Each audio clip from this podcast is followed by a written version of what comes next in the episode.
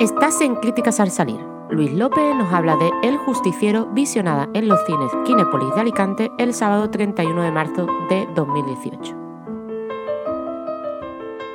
Bueno, acabo de salir de ver, como diría mi amigo José Antonio Pérez del Camarote, El Justiciero, la nueva película de Bruce Willis, que hace mucho tiempo que no estrenaba decentemente una de sus cintas, porque la verdad es que lo que ha hecho en los últimos años es bastante lamentable. Y se trata de un remake de la famosísima película del año 74, dirigida por Michael Winner, interpretada por Charles Bronson, El Justiciero de la Ciudad, basada en la novela de Brian Garfield, que contaba pues la historia de un pacífico hombre en aquella película un contable, en aquí en, esta un, un, cirujano que no le gusta la violencia, que su labor en la vida es, salvar vidas en lugar de, de quitarlas. Resulta que por una serie de circunstancias eh, sus mujer y su hija son asaltadas en, en su hogar, la mujer muere y la hija se queda en estado vegetativo y a partir de ahí empieza pues poco a poco a desarrollar una ansia de venganza y a convertirse en un justiciero, en un tipo que se toma la justicia por su mano. Es cierto que la película, claro, no tiene todo ese componente sucio,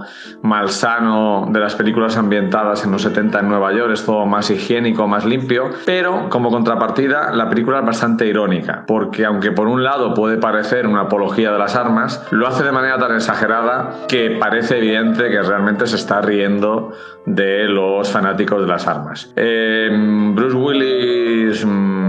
pues mm, parece que con los años cada vez interpreta peor, pero bueno, es gracioso verlo intentar aparentar que es un hombre que nunca ha cogido un arma cuando en su carrera cinematográfica muchas veces ha hecho de héroe de acción. La verdad es que la cinta entretiene, no tiene muchas pretensiones y se pasa un rato entretenido. Mm, yo creo que no se le puede pedir más. Le doy un 2 sobre 5.